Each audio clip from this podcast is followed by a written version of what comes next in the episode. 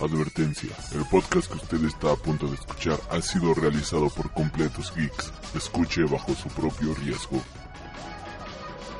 Hola y bienvenidos sean a Freak Noob News, su alternativa en cultura geek. Yo soy Alri y en esta ocasión en la sección de noticias vamos a estar comentando obviamente el tráiler de Thor Ragnarok que estuvo completamente increíble. De igual manera vamos a hablar un poco sobre la controversia que sigue con Marvel, pero ya no respecto a las malas ventas que han tenido, sino respecto a algunos mensajes religiosos que provocaron cierta polémica esta semana en el título de X-Men. También vamos a estar hablando un poco de DC Comics, Star Wars, más rumores al respecto de esta saga. Y en la sección de Freak Cinema vamos a tener la hipnosis de las películas que se estrenan este fin de semana. Y de igual manera el box office internacional. Y ya nada más para cerrar, pues vamos a tener de tema principal el tema del cyberpunk. Ya que después de hablar de esta gran película de Gods in the Shell, creo que es necesario hablar un poco de qué es el cyberpunk y la esencia de este género de ciencia ficción. Así que ya sabes, agarra tus palomitas que esto es Freak Noob News. Y en las últimas noticias, el ejército ha quemado la última librería de la ciudad. La lista de música prohibida ha crecido de manera considerable el último año. ¡Tenemos el último minuto! ¡Oye, ¡Momento de atacar! ¡Contra japonesa! ¡Chico su madre! ¡No, no! ¡Ah! ¡Seguimos informando para Freak Noob News! ¡Ah! Transmitiendo desde la capital del imperio, Freak Noob News, lo último que queda. Y comenzamos el programa con la nota triste de esta ocasión, ya que se dio a conocer la noticia del fallecimiento de Joe Harris, co-creador de Underdog, el artista comercial que ayudó a crear el conejo del serial Trix y el Supercan, falleció el pasado 26 de marzo de 2017 en su casa en Stamford, Connecticut. La noticia fue confirmada por la hija del ilustrador Mehery Harris, y bueno, Harris creó a mediados de los años 50 al conejo Trix mientras trabajaba en la agencia de publicidad de Dancer Fitzgerald Sample en Nueva York. Este personaje se convertiría en la mascota del serial Trix y fue el autor de la frase Silly Rabbit Tricks are for kids, conejo tonto Trix es solo para niños el cual hasta la fecha es usada por la marca General Mills para promocionar dicho producto. Posteriormente, con unos compañeros empleados de Dancer, Chet Bonner y W. Watts Biggers y junto con Treadwell Cummington fundaron la compañía Total Television, eh, una que viene siendo una compañía dedicada a la creación de caricaturas de sábado por la mañana con la intención de ayudar a General Mills a vender sus productos. Con Stubber y Biggers escribiendo el guion, Harris hizo los storyboards y diseñó a los personajes del Rey Leonardo, Teenage Tudation, uh, Klondike Kike y por supuesto de Underdog que en Latinoamérica es conocido como el Supercan y en España como Superdog. La serie hizo su debut en 1964 y trataba de un perro de nombre Ilustrador que se transformaba en un superhéroe de nombre Supercan que siempre aparecía en el momento de apoyar a la Dulce Polly que generalmente era el blanco del Dr. Simmons Bar siniestro y bueno, el show fue transmitido por NBC y se volvió un éxito inmediato, al grado que el personaje fue uno de los globos decorativos del desfile de acción de gracias de Marcy en 1965. Luego de que Total Television cerrara sus puertas, Harry regresó a la publicidad y escribió e ilustró algunos libros infantiles. Descanse en paz este gran creador, Joe Harris. Y ahora viajamos a una galaxia muy pero muy lejana y es que ya con la llegada de la Celebration, pues obviamente las teorías y todo al respecto de Star Wars está eh, como hervidero de hormigas en un hormiguero. Y bueno, han salido varios rumores, varias noticias, varias supuestas filtraciones al respecto. Y obviamente uno de esos temas es el origen del líder supremo Snoke, uno de los personajes que ha generado más interés en esta nueva etapa de Star Wars. Y bueno, con el inminente estreno del primer tráiler del episodio 8, Los Últimos Jedi, en la Star Wars Celebration de Orlando salen nuevos detalles o teorías de este personaje al que pues ojalá eh, le den más eh, historia en la película que se estrena en diciembre de este año. Según Markin Star Wars, el líder supremo Snoke tendrá un nuevo traje en esta nueva película y bueno, enmarcado contraste con las túnicas oscuras que llevaba en el episodio 7, esta vez el líder supremo lleva una bata dorada de seda y zapatos de el mismo color. Los rumores también apuntan a que Snoke pasaría la mayor parte de su tiempo en pantalla durante el episodio 8 a bordo de una nave similar a un mega destructor, destructor perdón, que contendrá entre otras cosas su palacio. También se dice que esta nueva nave será una de las más grandes del universo Star Wars hasta el momento y que esencialmente es una unidad de mando móvil que deberá ser la base principal de operaciones de la primera orden. Y bueno, esto también llega de la mano ya que al el final del último libro de Star Wars se hace mención de una nueva nave, la cual es considerada una de las, de las naves más grandes que existen en esta saga, por lo cual todo parece indicar que esta nave va a ser propiedad del líder supremo Snoke. Y como bien mencionan estos rumores, ahí es donde veremos su castillo. Por otro lado, el episodio 9 comenzará su rodaje en verano de este año en el Reino Unido. Así es, damas y señores, la película que tiene como fecha de estreno el 24 de mayo de 2019, pues ya va a iniciar filmaciones en Reino Unido a mediados de este año. La tercera y última película de esta nueva trilogía estará dirigido por Colin Trevorrow, quien coge el, el relevo que comenzó J.J. Abrams y que puso patas arriba la galaxia con mil preguntas sin contestar, y de Ryan Johnson, director de Star Wars Episodio 8, Los Últimos Jedi. Actualmente Disney y Lucasfilms están preparando el segundo spin-off de la saga, una película que contará algunas de las aventuras de Han Solo en sus años eh, de juventud. Y bueno, pues no queda más que decir que la fuerza esté con el rodaje y ahora ya todavía no se estrena episodio 8 y ya vamos a tener rumores al respecto del episodio 9. Y hablando del episodio 9, la familia y los herederos de eh, la princesa querida de todos, esta Leia, pues han decidido que eh, tienen la autorización Disney de utilizar su imagen para el episodio 9 en las escenas que les convenga, que esto pues, no va a tener ningún problema para ellos. Eh, por otro lado, Guillermo del Toro quiere rodar una película de Java the Hot y bueno, esto pues suena bastante, bastante interesante. Dirigir una película de Star Wars es una oportunidad que muchos cineastas desearían tener, pero que es casi imposible de lograr. lograr. Ahora podría llegarle el turno a nuestro gordo favorito Guillermo del Toro, que cumpliría así uno de los sueños de su vida. El propio director ha confirmado que mantuvo conversaciones con los productores de Lucasfilm, Kathleen Kennedy y John Knoll y bueno, no obstante, Guillermo del Toro ha reconocido que solo se han discutido algunas ideas sobre una nueva entrega de Star Wars. Esto es lo que dijo en una entrevista a Colliders. No voy a comentar sobre esto porque entonces alguien diría, oh, Guillermo se prepara para dirigir Star Wars.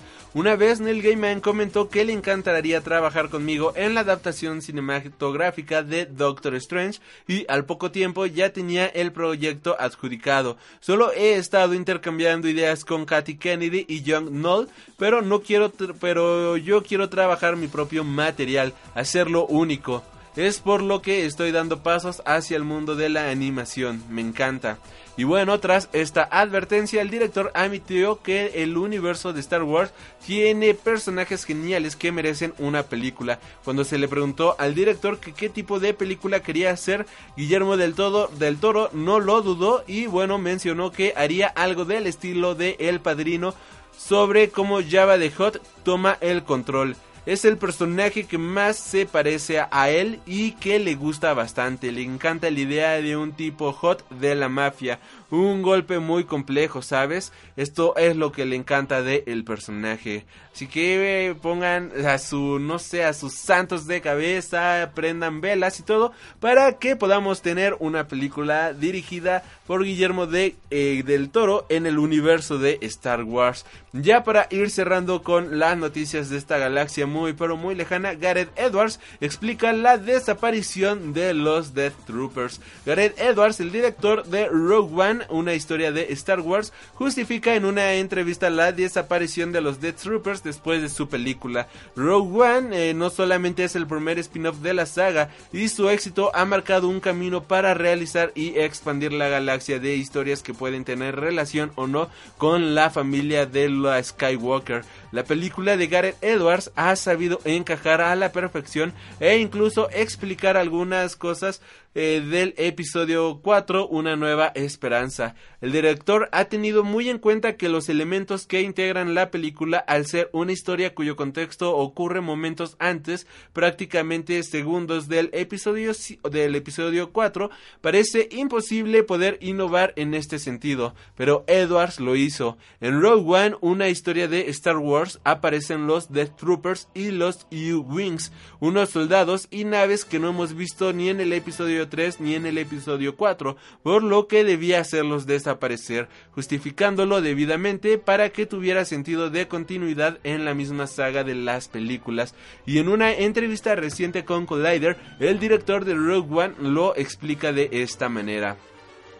No ves Snow Troopers o Speeders Bikers en una nueva esperanza, así que creo que es justo decir que el Imperio y Star Wars en general tienen diferentes vehículos y diferentes tipos de soldados para determinadas áreas. Siendo un gran fan de Star Wars, mi sueño es ser capaz de añadir algo a la ecuación y que eh, sea algo como los Death Troopers o las naves, pero entonces tienes que justificar su existencia, no contradecir el canon de las películas. Tenemos que asegurarnos de que cualquier cosa significativa como esa que era nueva iba a ser erradicada durante los sucesos ocurridos en la película. Eh, en cierto, es cierto que la trilogía original, o sea, episodio 4, 5 y 6, en cada nueva entrega George Lucas nos introducía eh, nuevos elementos, pero no solo planetas o androides, también diferentes tipos de brigadas al servicio del el imperio. De esta forma, Rogue One aporta su granito de arena al canon vigente, dándole un sentido que podemos pensar que es raro que no se renueven las tropas en otro planeta o que no fabriquen más U-Wings, pero podemos estar tranquilos con esto. Y bueno, hasta aquí las noticias de Star Wars. Ahora nos vamos con la casa de las ideas, o sea, Marvel Comics. Y para todos los fanáticos de Deadpool, pues finalmente habemos Cable, este personaje que va a estar acompañando a nuestro mercenario Bocón en las siguientes películas, pues finalmente ya tiene actor que lo interprete y es nada más y nada menos que Josh Brolin. Y si este nombre le suena, es que este actor también ya tiene un papel en el universo cinematográfico de Marvel, pues es él quien le da vida a Thanos en Avengers que estará interpretando a Thanos en la siguiente película de Avengers Infinity War. Esta película, pues, eh, de Deadpool, que ya se estrena el próximo año, eh, se había estado rumerando bastante que Michael Shannon podría ser la elección para este, esta nueva película de Deadpool, pero pues finalmente ha salido que no es así. De hecho, la semana pasada habíamos mencionado justamente que Michael Shannon pues podría ser muy posiblemente este Pero pues resulta que Josh Brolin se ha quedado con el papel. La verdad es que es una sorpresa bastante, bastante buena. Y bueno, la película de Deadpool, la primera parte logró una recaudación a nivel mundial de 783 millones de dólares. Por otro lado, pues este Marvel Comics ha revelado un teaser al respecto de Secret Empire, este nuevo mega evento que ya saben que los mega eventos no le han servido muy bien últimamente a Marvel, pero pues este evento que tiene como principal antagonista al Captain America, ahora Captain Hydra, como es apodado. Nos van a pre, bueno, nos presentan este tráiler. La historia está siendo escrita por Nick Spencer y dibujada por Daniel Acuña y también Steve McNiven va a ser eh, una historia en la cual los héroes se van a tener que enfrentar a Hydra y pues Hydra eh, parte de ellos viene siendo el Capitán América. El anuncio comienza con la frase de United we stand unidos nos mantendremos y también tiene algunos fragmentos de entrevistas con los creadores de este cómic con Nick Spencer parte con igual los directivos de Marvel Comics el director ejecutivo Tom Bridboard. Así que pues si están emocionados con esta serie, vean este tráiler, les va a aumentar un poquito el hype. Y hablando de Secret Empire, resulta ser que Nick Spencer y Alex Alonso revelaron que el equipo de adolescentes será parte, bueno, o sea, Champions, este equipo de adolescentes será parte fundamental de este nuevo evento de la editorial. El equipo de héroes juveniles de Marvel, creado a partir de los eventos de Civil War 2, formado por Spider-Man Miles Morales, Miss Marvel, Nova Hulk, eh, o sea, Amadeus Show, Cyclops y Vision, estará eh, ahora jugando un papel determinante en el nuevo evento relacionado con el Captain America Secret Empire. Esto fue revelado por el escritor del evento Nick Spencer, que por, cierto es una gran persona que tuve la oportunidad de conocerlo en la mall de Comic Con hace un mes. Y bueno, y el editor en jefe de Marvel Comics, Axel Alonso, en una entrevista para Entertainment Weekly. Eh, mencionan lo siguiente. Nuestros personajes más jóvenes, en particular, en particular los Champions, ahora van a tomar el papel central en el evento, reveló Spencer. Parece que ellos están en la posición perfecta para tomar la antorcha cuando otros héroes no estén en la mejor de las condiciones para hacerlo. Ellos serán los que tengan el espíritu de pelear, los que no querrán rendirse. Alonso por su parte afirmó que el evento afectará a todo el universo involucrando a todos los héroes los Avengers, Spider-Man, Peter Parker, Deadpool, X-Men, entre otros. Todos tendrán un papel en esta historia. Secret Empire es el siguiente gran evento luego de la conclusión de Civil War 2, en el cual se reveló que Steve Rogers, ahora un doble agente de Hydra, luego de que su realidad se vio manipulada por un cubo cósmico consciente, el cual ahora ha tomado el control de Shield. Al mismo tiempo sabemos que el Cap ya no está trabajando en las sombras y que la serie es la culminación de algunos eventos desarrollados en las series Captain America Sam Wilson y Captain America Steve Rogers. Esta serie empieza a la venta a partir del mes de mayo. Y para todos los fanáticos de Guardians of the Galaxy se ha revelado que pues ya habemos fecha para el Awesome Mix Volume 2. El segundo volumen del Austin Mix va a salir a la venta el 28 de abril del 2017 y se adelantó que el tracklist será revelado muy pero muy pronto. Y bueno previamente Amazon tenía anunciado el lanzamiento de este material para el 18 de abril de 2017 una semana después del estreno de la película en Estados Unidos y dos después del estreno en México y Latinoamérica 18 de mayo perdón.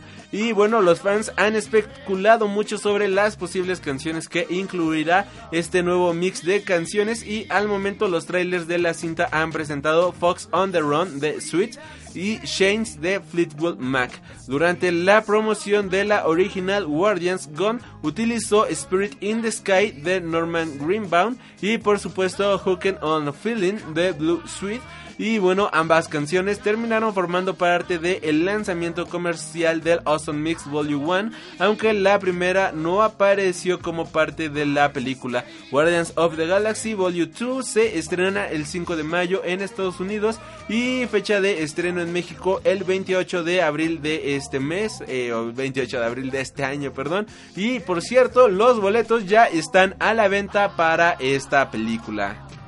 Y la saga de los mutantes ha tenido una polémica bastante, bastante grande esta última semana, algo que no pasaba hace mucho tiempo, y es que el título de X-Men Gold ha desatado una gran controversia por mensajes oculto, a, ocultos antirreligiosos. El regreso de uno de los equipos más queridos de los cómics se ve empeñado por algunos mensajes ocultos en su arte. En el arte de Adrian Siaf ha desatado una nueva controversia en el seno del lanzamiento del título X-Men Gold número uno de esta semana, donde algunos lectores apuntaron mensajes ocultos dentro del cómic que hacen referencias a pasajes específicos de el, el Corán y protestas políticos sociales. Lectores a lo largo del mundo hicieron el apunte que en el número publicado el pasado miércoles 7 de abril de el 2017 los números 212 y 51 y una cita del Corán aparecieron como mensajes ocultos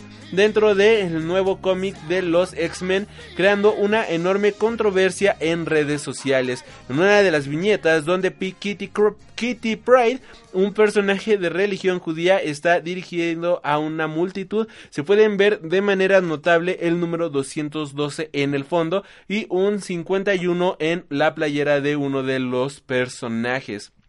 En Indonesia, la nacionalidad de Siaf, el número 212, se usa para denotar una protesta masiva del pasado 2 de diciembre de 2016 en el cual cientos de miles de musulmanes marcharon en contra de un gobernador católico, Yarka Baksuki Tugdalam Puramanana, algo así, también conocido como Ahok, a quien se le imputa haber blasfemado por el uso del Corán en contra sus con, en contra sus contrincantes. La protesta solicitaba que el gobernador fuera enjuiciado y encarcelado por blasfemia. Una protesta real similar se realizó el 21 de febrero de 2017, también haciendo referencia al 212. Ahok generó una enorme controversia en Indonesia luego de referirse a un verso del Corán durante la campaña, en específico el verso Al-Maid 551, eh, el cual en español se lee de la siguiente forma. Vosotros qué creéis, no toméis por aliados a los judíos ni a los cristianos, son unos, son unos aliados de otros. Es cierto que Alá nos guía, es cierto que Alá no guía a los injustos. Adicionalmente, la referencia al citado verso también apareció en otra viñeta en una playera que porta el personaje de Colossus, donde claramente se lee la leyenda QS551. Las letras QS se refieren a Quran Sura o Corán y capítulo y 551 pues al capítulo en cuestión. El tema fue escalando por los fanáticos durante el fin de semana que empezaron a criticar los mensajes de Siaf en el cómic y que terminaron por llevar a Marvel a responder ante dicha controversia de manera siguiente. El arte mencionado en X-Men Gold número 1 fue insertado sin el conocimiento de los significados reportados. Las referencias implícitas no reflejan la visión del escritor, editores o alguien más en Marvel y están en oposición directa de la política e inclusión de Marvel Comics y de los cómics de los X-Men y todo lo que representan desde su creación. El arte será quitado de él en las reimpresiones subsecuentes, así como de sus versiones digitales y recopilaciones y se tomarán, se tomarán medidas disciplinarias. Siaf, por su parte, respondió a través de un post en Facebook, el cual ya fue borrado, asegurando que no odia a los católicos o judíos. El autor confirmó las referencias políticas y religiosas de los mensajes y afirmó que fueron intencionales y confesó que ya ha revelado el significado de los números a la editorial y queda a la espera de cómo Marvel actuará. X-Men Gold número 1 es uno de los títulos insignias del Resurrection de Marvel, el cual está relanzando los títulos de los X-Men e Inhumans. Este título es, está escrito por Mark Guggenheim y quien profesa la religión judía y que hizo notar el tema durante el mismo fin de semana al editorial a través de Twitter. La arte de Siaf aparecerá en los primeros cuatro números de X-Men Gold. R.B. Silva y Ken Leslie están programados para contribuir en la serie quincenal y bueno, Silva será quien haga el arte de los números 5 y 6 en el mes de junio. X-Men Gold número 2 está programado para salir a la venta este 19 de abril. Eh, continuando con todo este revuelo, pues eh, Adrián Siaf también ya ha comentado más al respecto de todo esto, comentando que eh, esto pues simplemente ha destruido su carrera artística. A través de un mensaje publicado este lunes en su, en su página personal de Facebook, Adrián Siaf habló sobre lo acontecido el fin de semana en redes sociales, donde se evidenció algunos mensajes ocultos integrados en el arte de X-Men Gold que fueron entendidos como mensajes antirreligiosos y desencadenó a Marvel a tener que dar una declaración al respecto. El mensaje presentado en inglés de en vez del indonesio nativo del artista se lee de la siguiente manera. Hola mundos. Ahora mi carrera se acabó, en consecuencia de lo que hice y lo acepto. Por favor, no más burlas, debate, no más odio, solo deseo paz. En esta última oportunidad quiero decirle, eh, quiero decirles el verdadero significado de los números 212 y QS551. En el número ese es el número de la justicia, es el número del amor de mi amor sagrado Corán, mi amor al último profeta, el mensajero, mi amor por Alá, el Dios. Perdón por el ruido, adiós, que Dios los bendiga, los quiero a todos. Y bueno, al momento se desconoce exactamente a qué se refiere si Siaf con Mi carrera acabó, aunque Marvel prometió acciones disciplinarias por los mensajes ocultos. No es claro si el dibujante se refiere a un autoimpuesto exilio o que simplemente esté aceptando la inevitable desconfianza por parte de la editorial y los editores que seguramente afectarán sus prospectos a futuro. Los mensajes fueron tomados muy a pecho por los fans por tratarse de los X-Men, un símbolo de las minorías perseguidas y cuyo mensaje fue interpretado contra una minoría religiosa en Indonesia. Ya para dar punto final a esto, pues Marvel cancela el contrato con este artista luego de tal controversia antirreligiosa. A través de CBR e la editorial ha dado su decisión final sobre la controversia generada por mensajes ocultos políticos y religiosos del el nuevo título de los X-Men. Marvel anunció de manera oficial que Adrian Siaf ya no será el artista de la serie ya que su contrato se ha cancelado de forma inmediata. Dado a los dos siguientes números de la serie quincenal ya fueron enviados a imprenta, Marvel ha declarado que el arte de Siaf se podrá ver en X-Men Gold 2 y X-Men Gold número 3. RB Silva dibujará, el, dibujará del número 4 al número 6 que originalmente eh, el número 4 lo iba a dibujar este Siaf y Ken Lashley eh, estará ilustrando del número 7 al número 9. La editorial no informó si habría si habrá cambios en las fechas de publicación de algunos números. Siaf originalmente sería el artista principal del título con Siaf y Lashley en rotación en diversos arcos. El reemplazo de Siaf será anunciado más adelante. La declaración de Marvel dada a CBR se lee de la siguiente manera.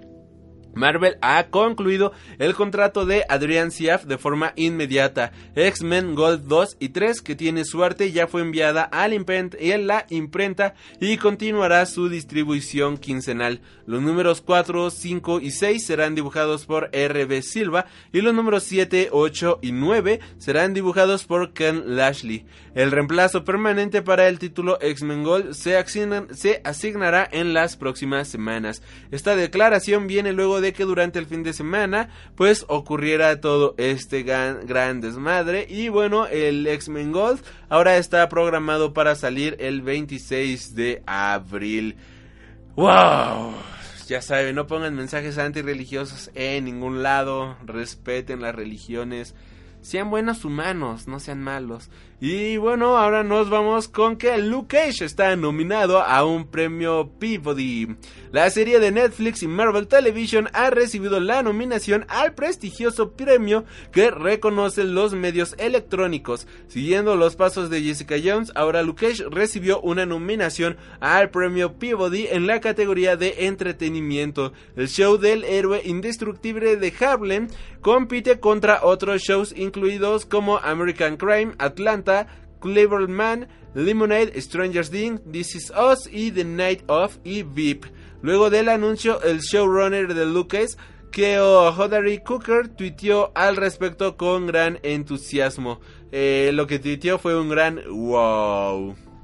Eh, Location, la tercera colaboración entre Marvel y Netflix, como parte del paquete original de cinco series entre ambas compañías, que también incluyen Daredevil, Jessica Jones, Iron Fist y la miniserie de The Defenders. Luke ya está asegurada para una segunda temporada, pero no cuenta con fecha de estreno todavía. Y bueno, los ganadores a el premio Peabody al entretenimiento serán anunciados el próximo 20 de abril de este año. Y ahora sí, pues nos vamos con todo con el tráiler de Thor Ragnarok. Este tráiler que nos ha dejado gratamente sorprendidos y muy pero muy hypeados. Thor Ragnarok es una película que llegará a los cines el 27 de octubre de este año, justamente el día de mi cumpleaños, así que la mejor manera para festejarlo. Y bueno, pero ya las ganas de ver esta película no, no, no, no, no se han hecho esperar. Así que nos lanzaron un tráiler sin decir agua va ni nada. Y bueno, con tan solo 1.52 segundos, que apenas nos da tiempo de poder procesar todo lo que hemos visto, nos han soltado demasiadas, demasiadas referencias sobre el universo de Marvel y lo que podremos ver en esta película. Eh, esto puede contener algunos posibles spoilers de Thor Ragnarok. Número 1. Sutur y Muspelheim, la tierra de los demonios de fuego. La primera escena que aparece en el tráiler de Thor Ragnarok no es precisamente buena. No nos encontramos con el semidios luchando como un héroe en plena batalla o contemplando Asgard plácidamente. Es lo opuesto. Lo vemos caer en un profundo y oscuro agujero en una grieta volcánica envuelto en cadenas. ¿Y cómo es que ha acabado ahí? ahí? ¿Qué lugar es ese? Y bueno, aquí también podemos tener una algo bastante chistoso de cierta manera, ya que rompe un poco la cuarta pared, pero bueno. Eh, todo ah, en este momento aún conserva su gran cabello, su gran larga melena, por lo que podemos suponer que esto es anterior a que aterrice a sacar y a juzgar por las caras demoníacas y de fuego en las uh, de la arquitectura que se ven, hay cierta inclinación a que se trata de Muspelheim, tierra de los demonios de fuego en donde habita Surtur.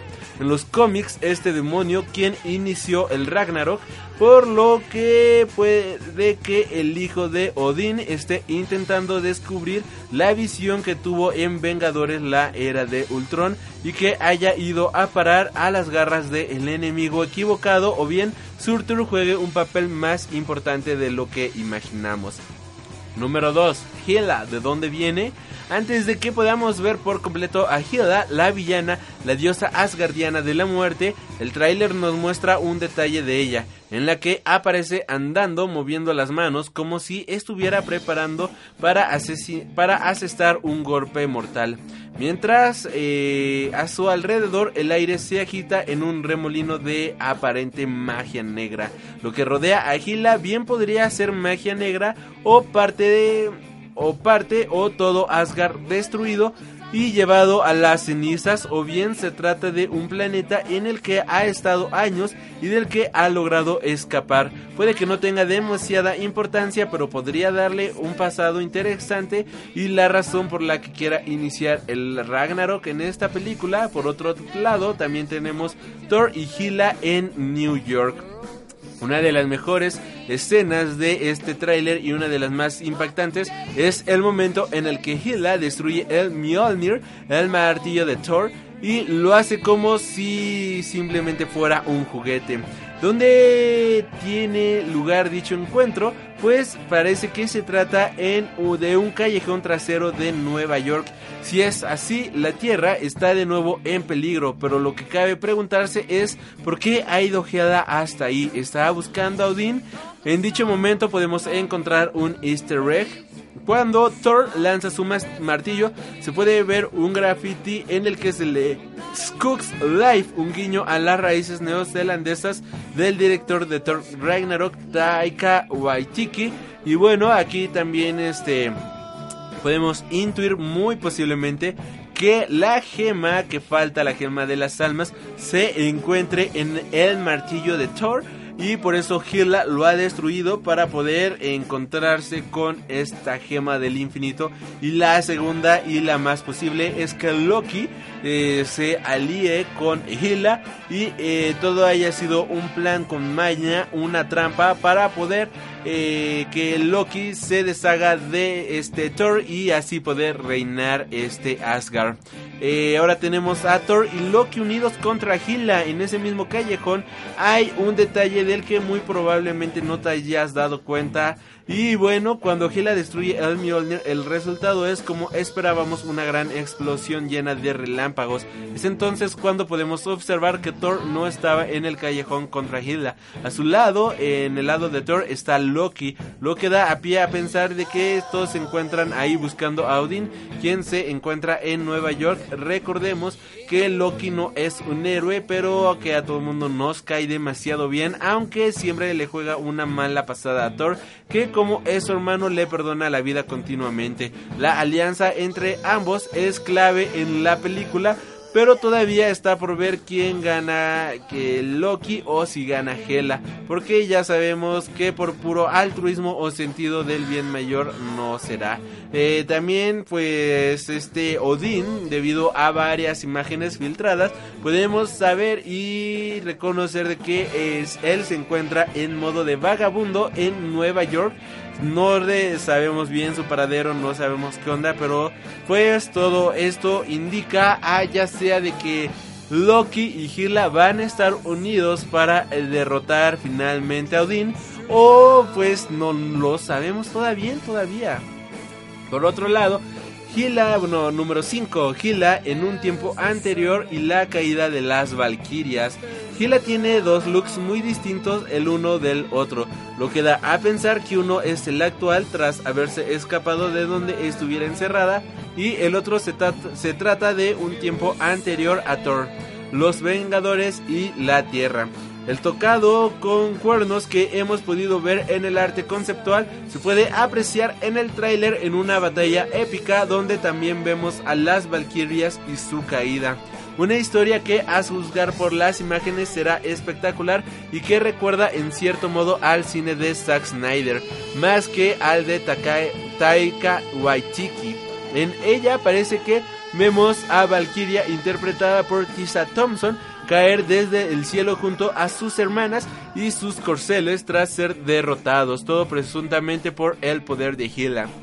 Esto suscita una pregunta de cómo Valkyria ha pasado de ser derrotada por Hela a capturar y entregar a, a Thor el, al gran maestro para que sea un mero gladiador. Y con esto nos vamos al puesto número 6, o bueno, punto número 6, y es cuando comienza realmente el Ragnarok. El título de la película es ya de por sí muy claro. Ragnarok es el nombre del apocalipsis nórdico el fin de los dioses, la llegada de Hila a Asgard, puede suponer el principio de ello. Al fin y al cabo, en el tráiler presenciamos lo que parece ser su destrucción total.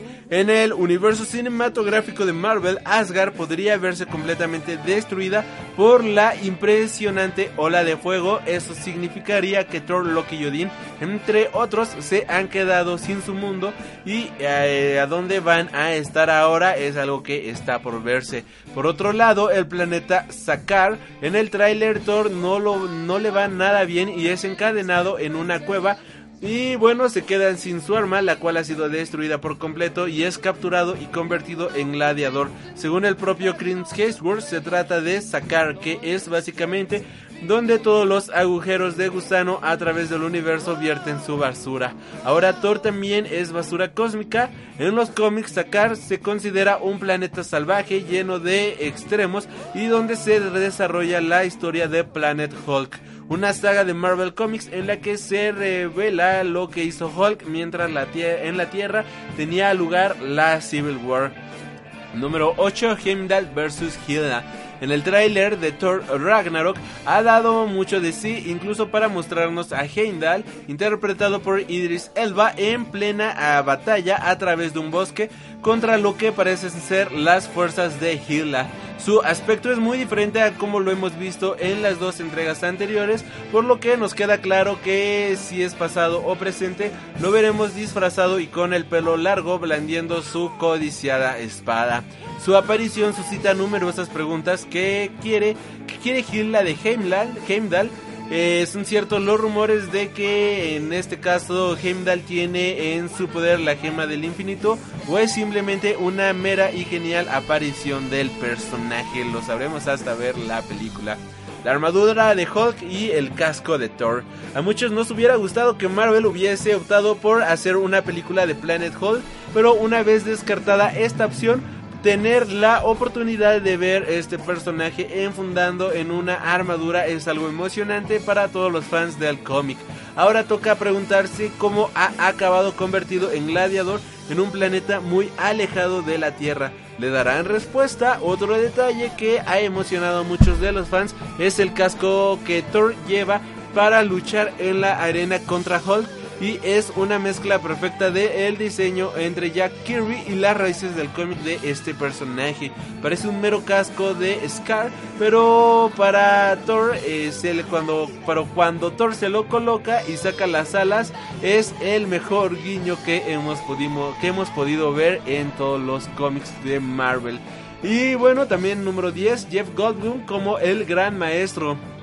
Ya habíamos visto al personaje de Goblin en imágenes, pero en el tráiler lo hemos comprobado como el papel parece estar hecho para él, un promotor de gladiadores cósmico que busca placer y entretenimiento, pese a que no aparece demasiado y no será clave para la historia principal de Thor Ragnarok, sí puede ser esencial en lo que se refiere a las gemas del infinito, quizás hasta desvele alguna de ellas. En el tráiler también lo hemos visto disfrutando en su palco junto a Loki, que pues esto también es otra alianza en contra de Thor o ha hecho un trato con Thor o Loki ha estado buscando a Thor porque se dio cuenta que Hila realmente es muy mala y no quiere eso, no lo sabemos. Esto suscita demasiadas preguntas, sobre todo porque antes hemos podido ver que Loki en lo que parece ser una escena previa a un combate junto a un grupo de extraterrestres nativos de Sakar. Eh, y bueno, a, también de fondo hemos podido ver varios diseños de los celestiales e incluso a una persona vestida con el atuendo de los celestiales en el palco de este maestro, por lo cual podemos intuir y nos damos cuenta claramente de todas las influencias que tiene Jack Kirby en este en esta historia, en este arco argumental. Así que bueno, para los fans creo que esta va a ser una gran gran película. Eh, posible, bueno, o sea, la, la vara está muy, muy alta, alta. Tenemos grandes personajes, todavía no se ha mostrado nada de Doctor Strange en esta película.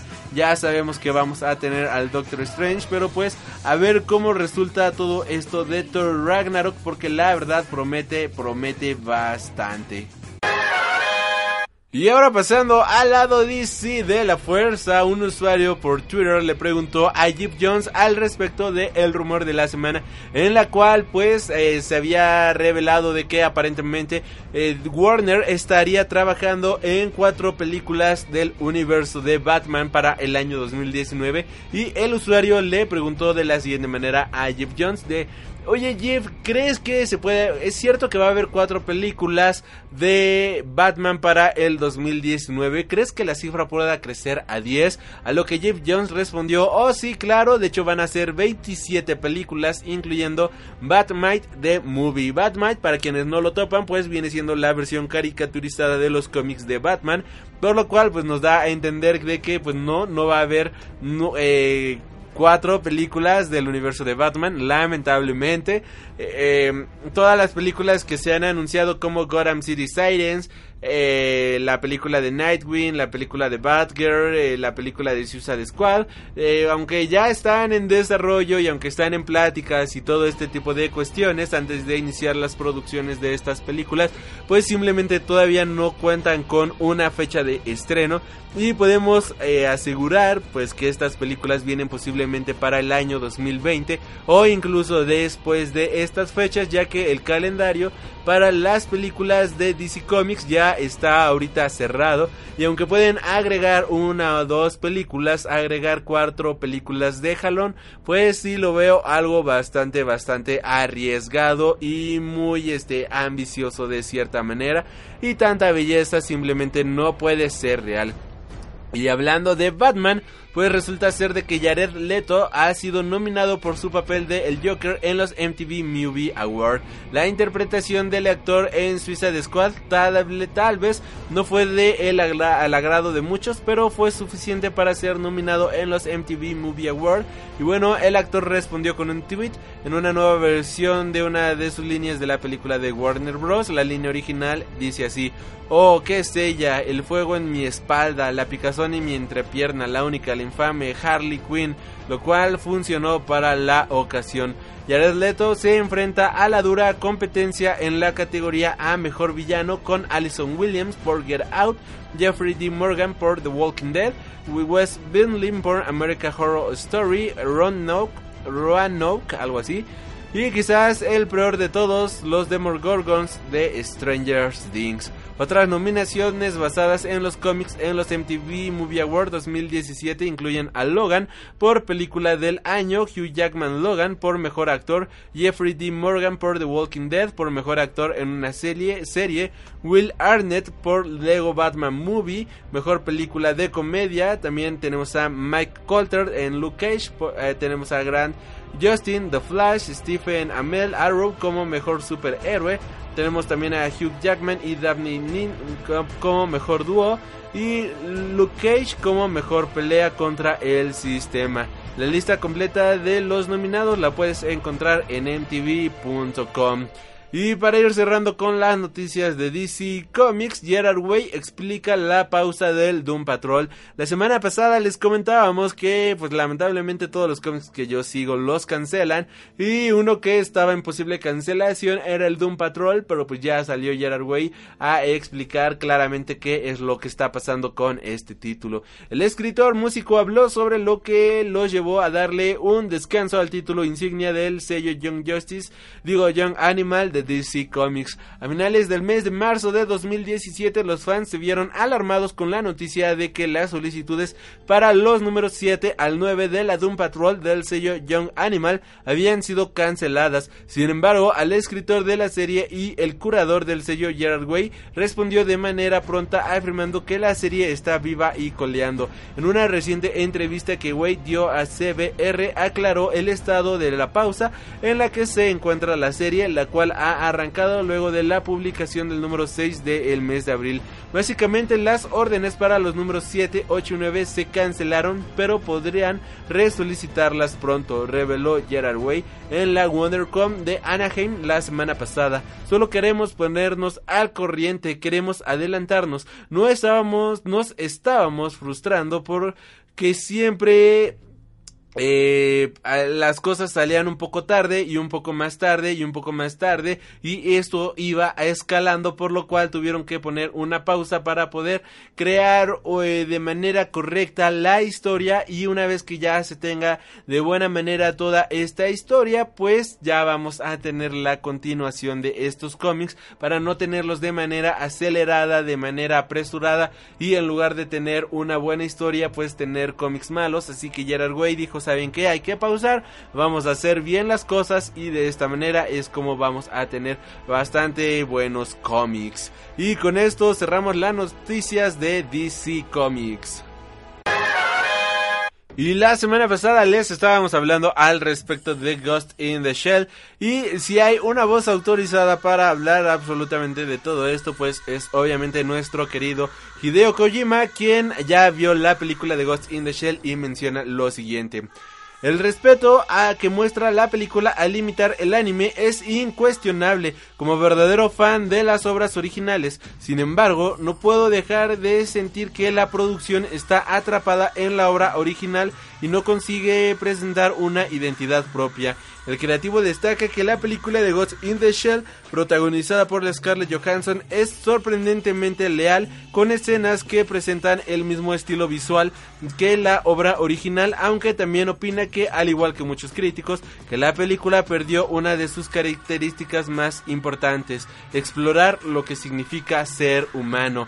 La película pues ya también ha representado pérdidas, bueno, está prevista para tener pérdidas por 60 millones de dólares debido a la mala recepción por parte del público. Esta película pues solamente en Estados Unidos ha logrado recaudar la mísera cantidad de 50 millones de dólares ya en su segunda semana, por lo cual sí es muy pero muy poco. De hecho en su primer fin de semana solamente había recaudado este 19 millones en el y de manera internacional 40. Eh, la verdad es que sí está, está bastante mal la película de Ghost in the Shell en cuestión de taquilla. Y pues les digo, o sea, ya está prevista para tener una pérdida aproximada de 60 millones de dólares. Y pasando a una nota más alegre y que a todos nos va a emocionar. Es que Estados Unidos y Japón se enfrentarán en la primera batalla real de mechas, o sea, robots gigantes. Eh, de la pantalla grande al mundo real. En agosto de este año se podrá ver en vivo y en directo la primera batalla real entre robots gigantes. Lo hemos visto de la mano de Michael Bay en la franquicia de Transformers, lo hemos soñado desde nuestra infancia con Massinger Z e incluso recientemente lo hemos visto con Titanes del Pacífico y bueno, en el año del 2015, cuando Estados Unidos retó a Japón en una batalla entre robots mechas, es decir, eh, gigantes de acero con piloto o pilotos incluidos, la idea era poder celebrar dicho espectáculo único en el mundo y por primera vez un año después de dicho anuncio, el retraso se ha debido a la falta de sede. Ahí al fin y acabo de encontrar un lugar adecuado para poder meter dos máquinas gigantes para darse de la madre y poder hacer esto.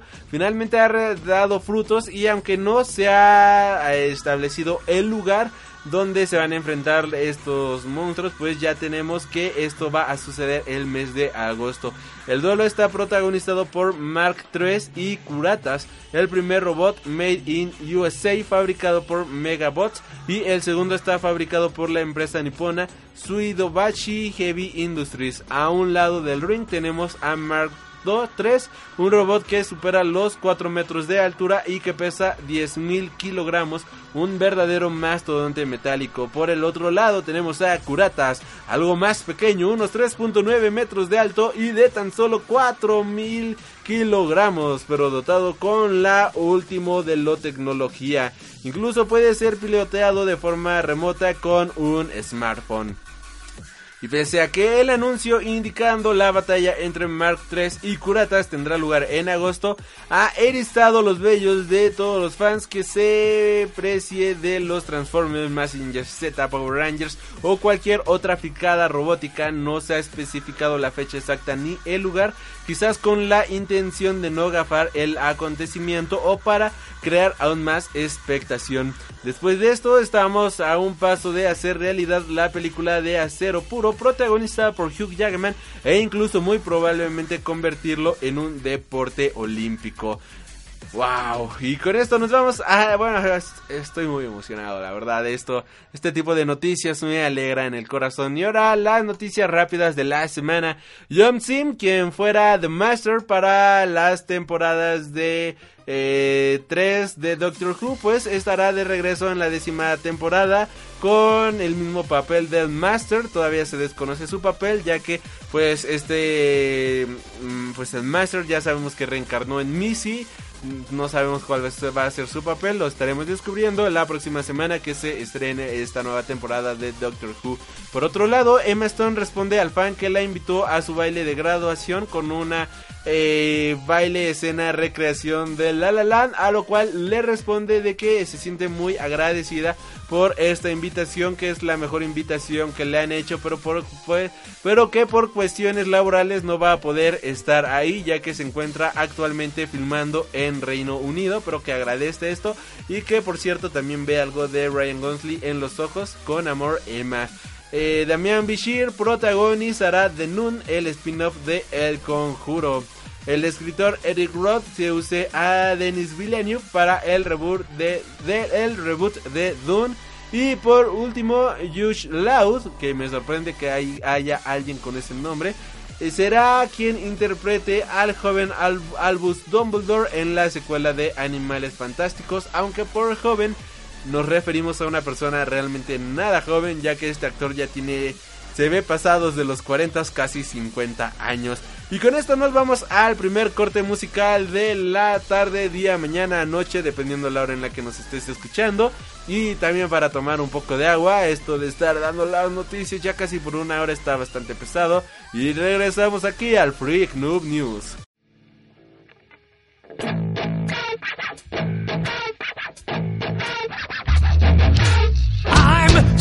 Sedated, patiently awaiting for my mind to really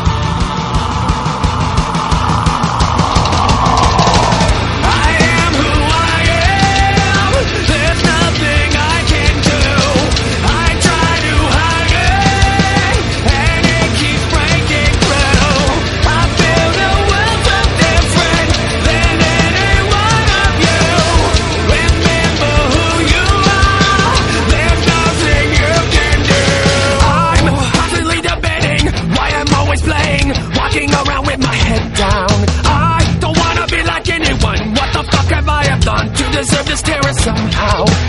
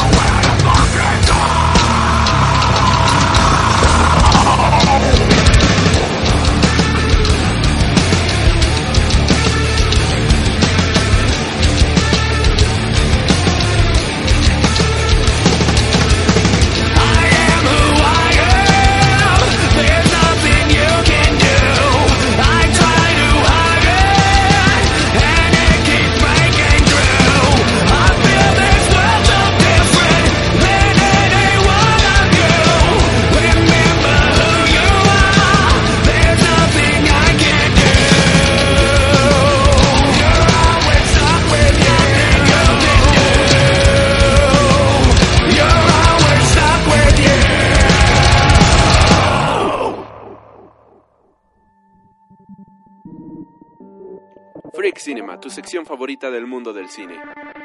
Obi-Wan never told you what happened to your father. He told me enough. He told me you killed him. No. I am your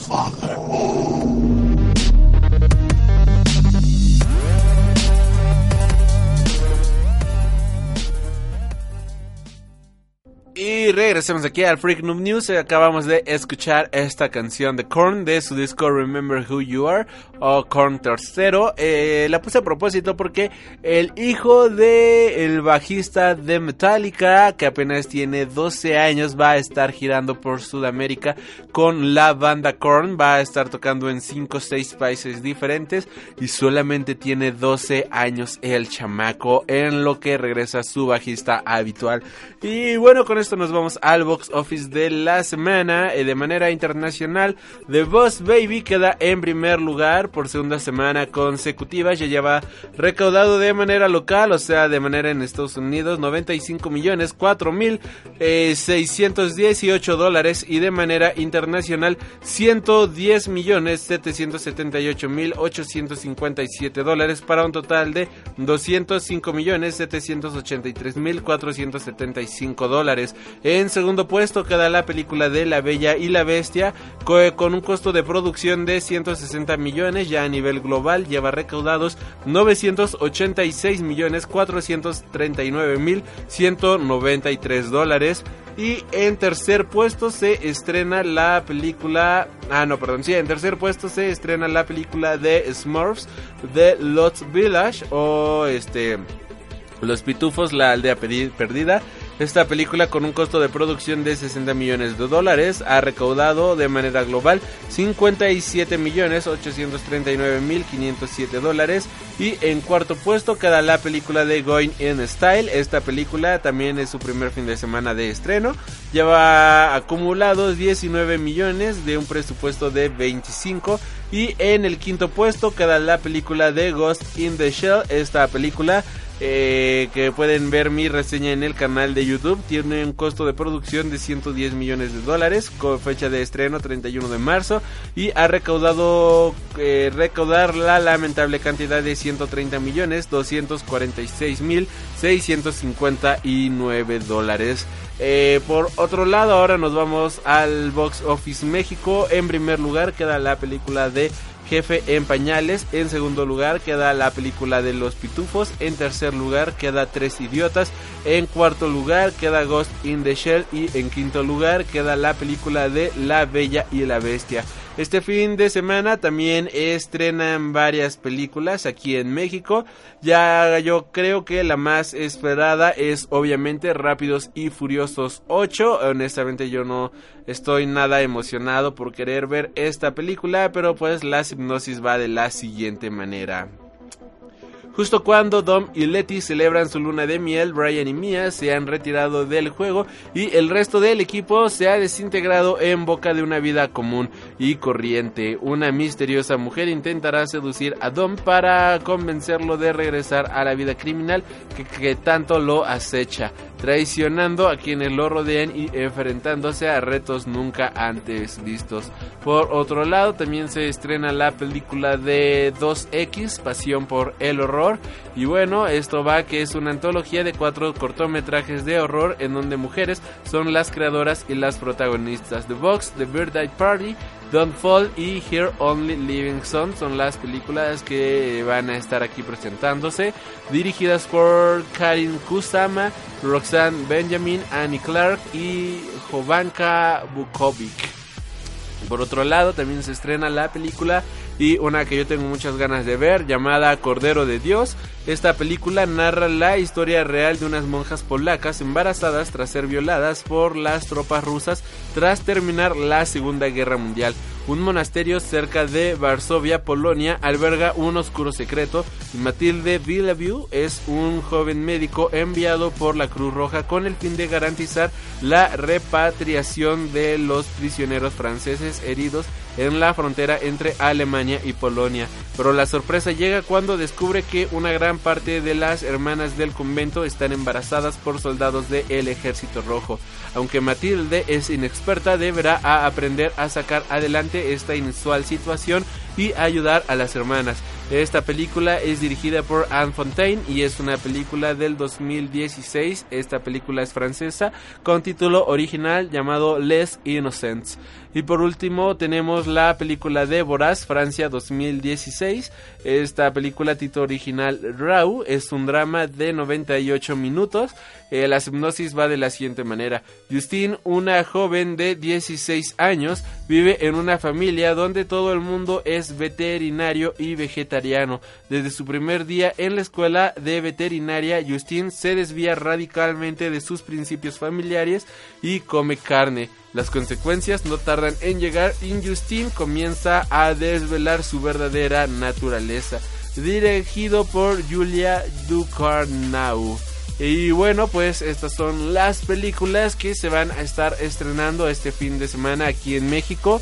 Eh, recomendación personal, yo quiero ver Cordero de Dios y Voraz. También me llamó mucho la atención la de 2X. Estas a esta pequeña antología del género del horror que está presentando cuatro cortometrajes de este género. Por otro lado, también la película de Colossal, esta película protagonizada por Anna Hathaway que viene siendo una película de Kaijus. Todavía no tiene fecha de estreno, lamentablemente, para aquí en México. Y también algo bastante, bastante triste es que esta película se estrenó más allá de El Lugar 30 en Estados Unidos. Esta película que pues tendría todo para ser un gran blockbuster, pues simplemente fracasó de manera eh, terrible, de manera rotunda. Y para ir cerrando con esta sección, también resulta ser de que el protagonista de Transformers no ha podido dar ni una fuera de la franquicia.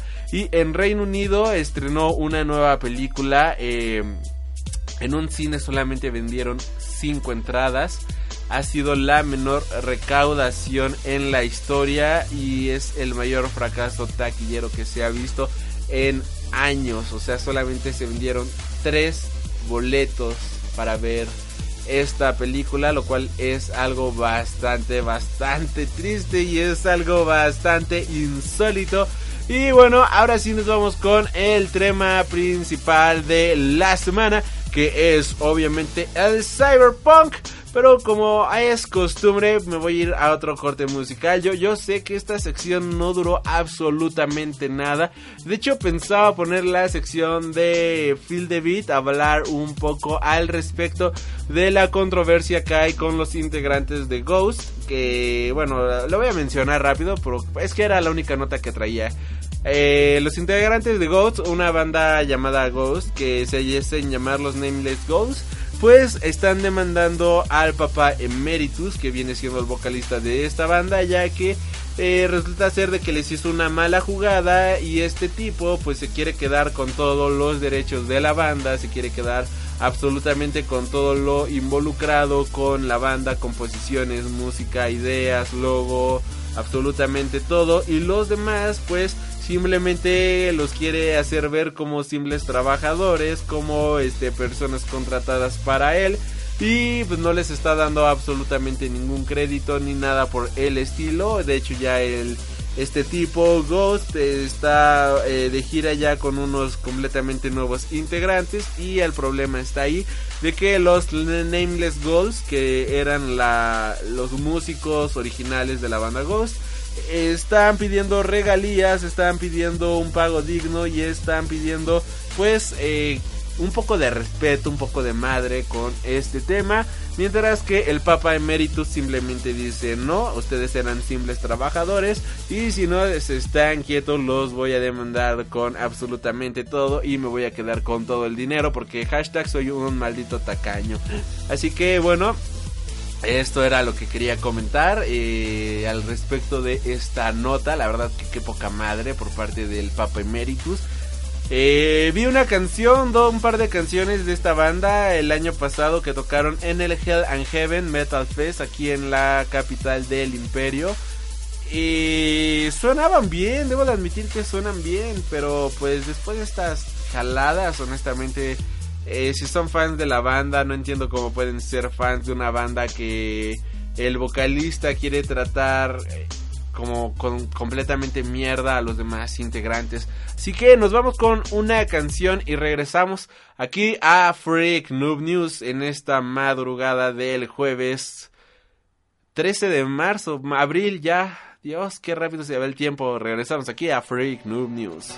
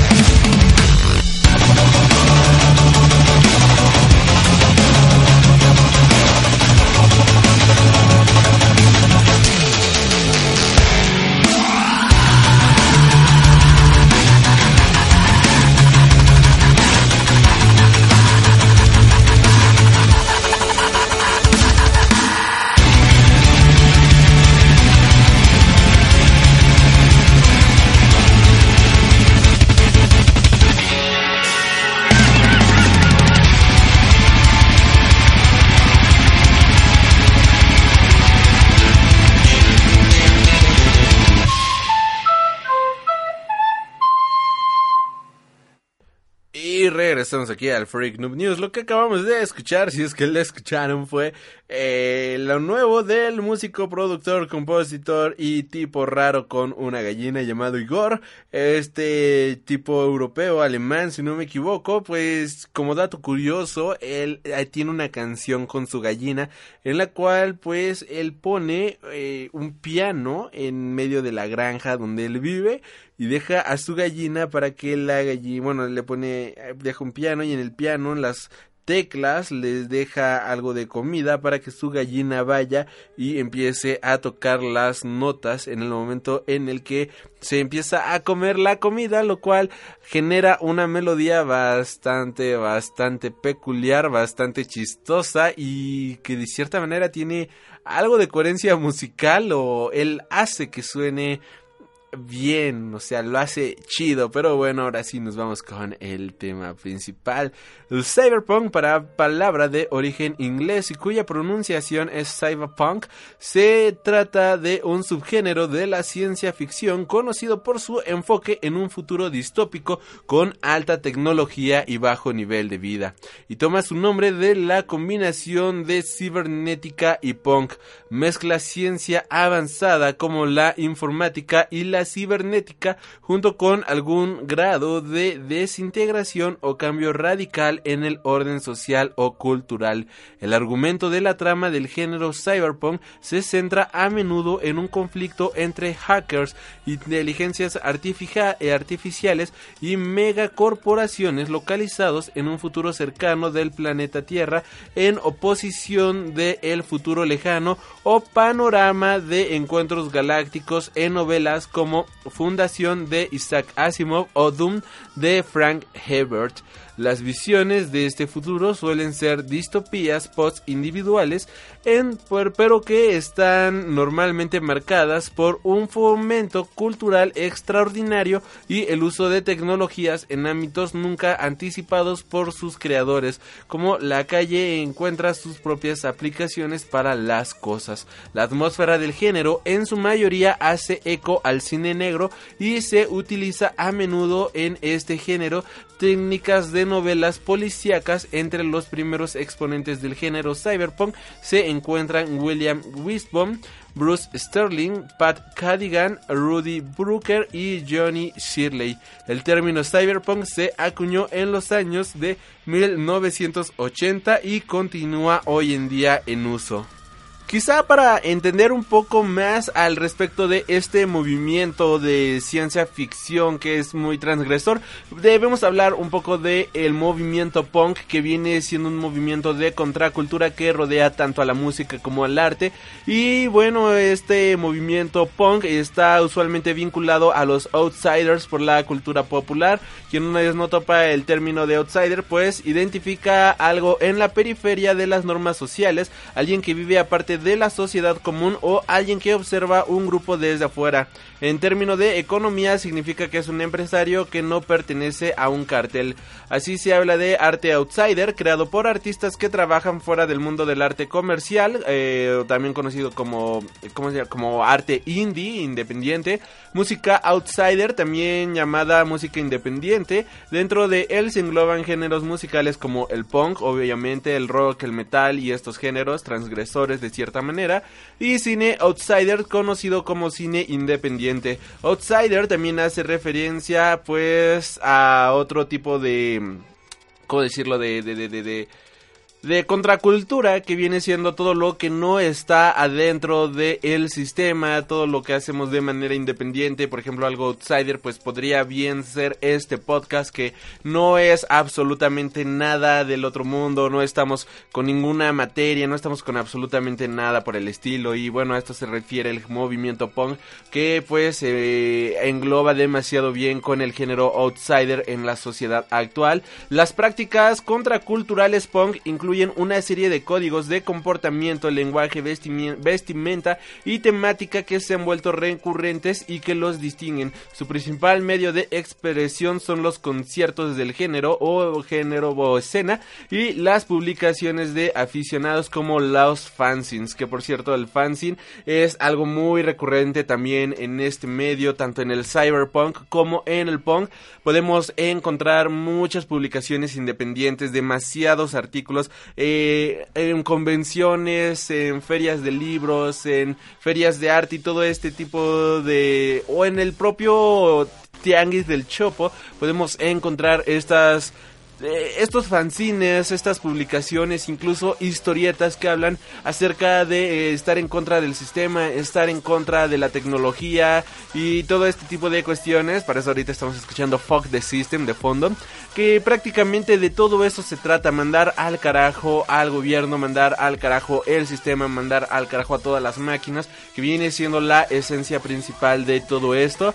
Continuando con un poco de la historia del punk, pues a mediados de la década de 1970 en Estados Unidos, Gran Bretaña e Australia, bajo la influencia de bandas de garage rock y rock agresivo, transgresor y a veces violento, como por ejemplo MC5, The Stooks y New York Dolls, surge una corriente de bandas que basaban su música en fórmulas sencillas y un sonido especialmente fuerte. El punk fue primariamente un fenómeno, estético musical que generó una moda generacional en los años 70 y más tarde fue tomando una forma de un movimiento estético filosófico que se convertiría en una cultura. Sus inicios se sitúan en una sociedad anglosajona, entonces saturada de clichés y convenciones estereotipadas. Algunas de las primeras y principales bandas de este nuevo movimiento musical, filosófico y estético son Ramones, The Damned, Sex Pistols, Dead Boys Blondie y The Clash. The Clash es uno de mis favoritos, por cierto.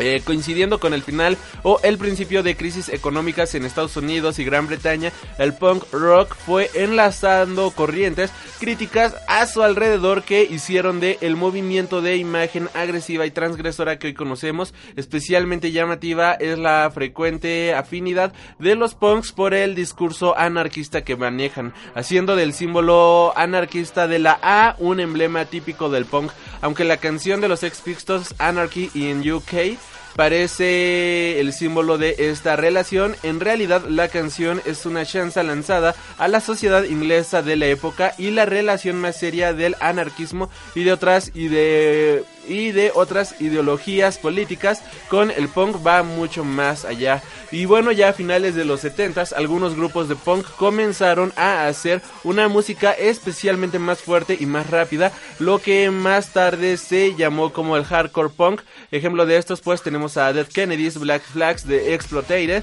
eh, GBH, que por cierto el vocalista, guitarrista de, de Exploited ahorita tuvo un problema cardíaco, estaba leyendo.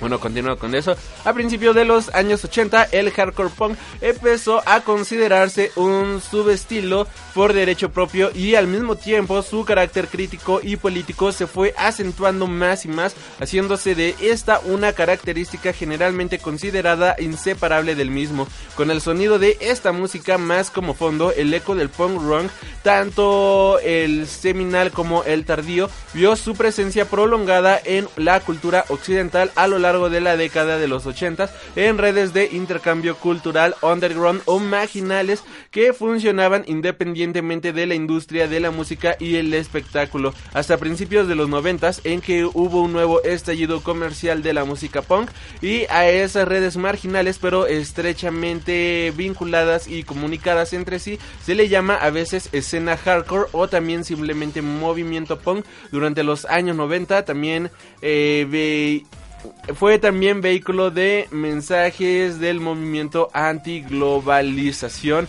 Así que una vez entendiendo esto nos vamos dando cuenta de a qué se refiere el género de cyberpunk y bueno, pues nada más es cuestión de poder, ¿cómo decirlo? Poder combinar las ideologías de la tecnología con las ideas de el punk, toda esta filosofía transgresora para poder crear este nuevo género y poder estudiarlo más a fondo.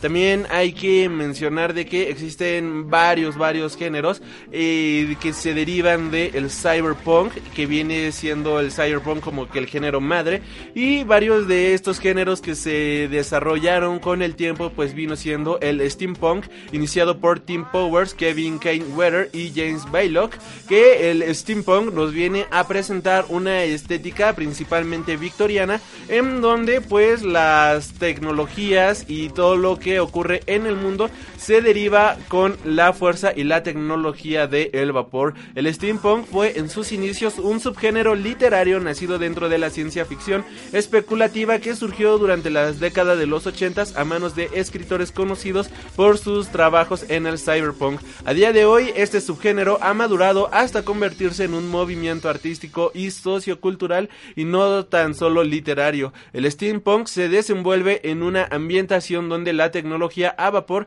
sigue siendo la predominante y por lo general localizada en Inglaterra durante la época victoriana, donde no es extraño encontrar elementos comunes de la ciencia ficción o la fantasía. Otro género que se vino desarrollando pues viene siendo el biopunk o alternativamente llamado ribofunk en el cual Paul D. Filpo es prominente. Adicionalmente algunas personas consideran trabajos tales como La era del diamante de Neil Stephenson como el inicio de la categoría post-cyberpunk. El biopunk pues también viene siendo una pues un género en contra de varias cosas, solamente que aquí se basan en la cuestión de la vida y este tipo de cuestiones. Este viene siendo un subgénero dentro del cyberpunk que utiliza elementos de la novela policíaca, el film noir y el anime japonés y la prosa post modernista para describir una sociedad nihilista y underground basada en la biotecnología. El biopunk describe a los movimientos contraculturales que se desarrollan durante la revolución biotecnológica, especialmente en las décadas de 1990 y 2000, de la que se esperaba que tuviera un importante impacto en la sociedad de la primera mitad del siglo XXI.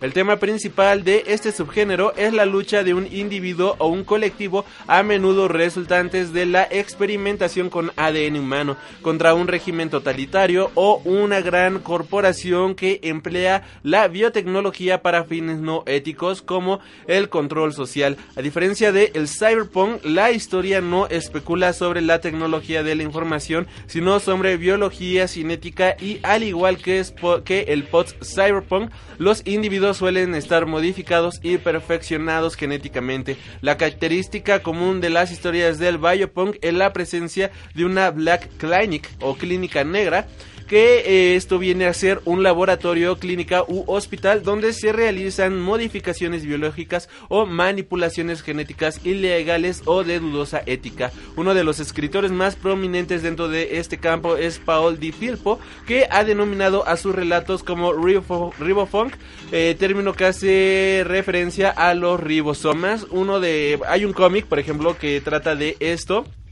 que viene siendo Harvest o La cosecha de Image Comics. Es una mini saga de cinco números que oh, no viene siendo tal cual Biopunk, pero sí viene siendo una historia de tráfico de, ¿cómo se llama? de órganos y todo este tipo de cuestiones. En el cine, en la televisión y todo lo demás, podemos encontrar que pues La Mosca de 1986 también viene siendo un excelente ejemplo de este tipo de películas.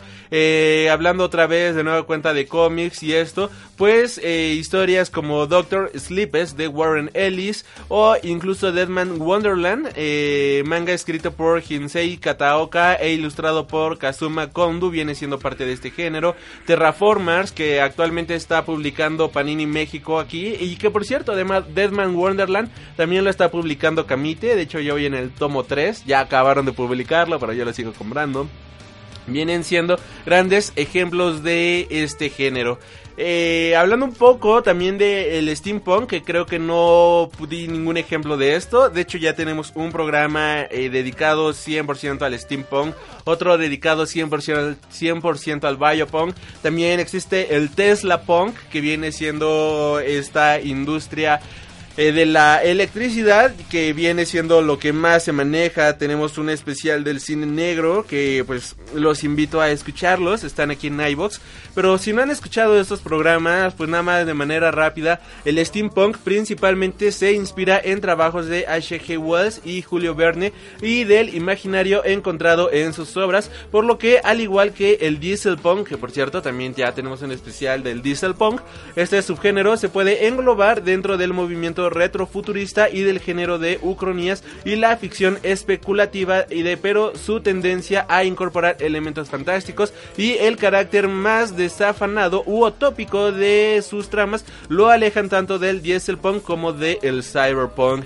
Eh, uno de los mejores exponentes de este género pues viene siendo obviamente este Julio Verne que pues es un gran escritor de historias incontables historias en este género del steampunk encontramos también muchas historias western que pues, viene siendo también base de este de este género y en el medio de los cómics, pues podemos encontrarnos también con la Liga de Hombres Extraordinarios de 1999 de Alan Moore e ilustrado por Kevin O'Neill, la cual presenta un amalgamo pastiche de personajes, lugares y tecnologías inverosímiles propias de la literatura del siglo XIX.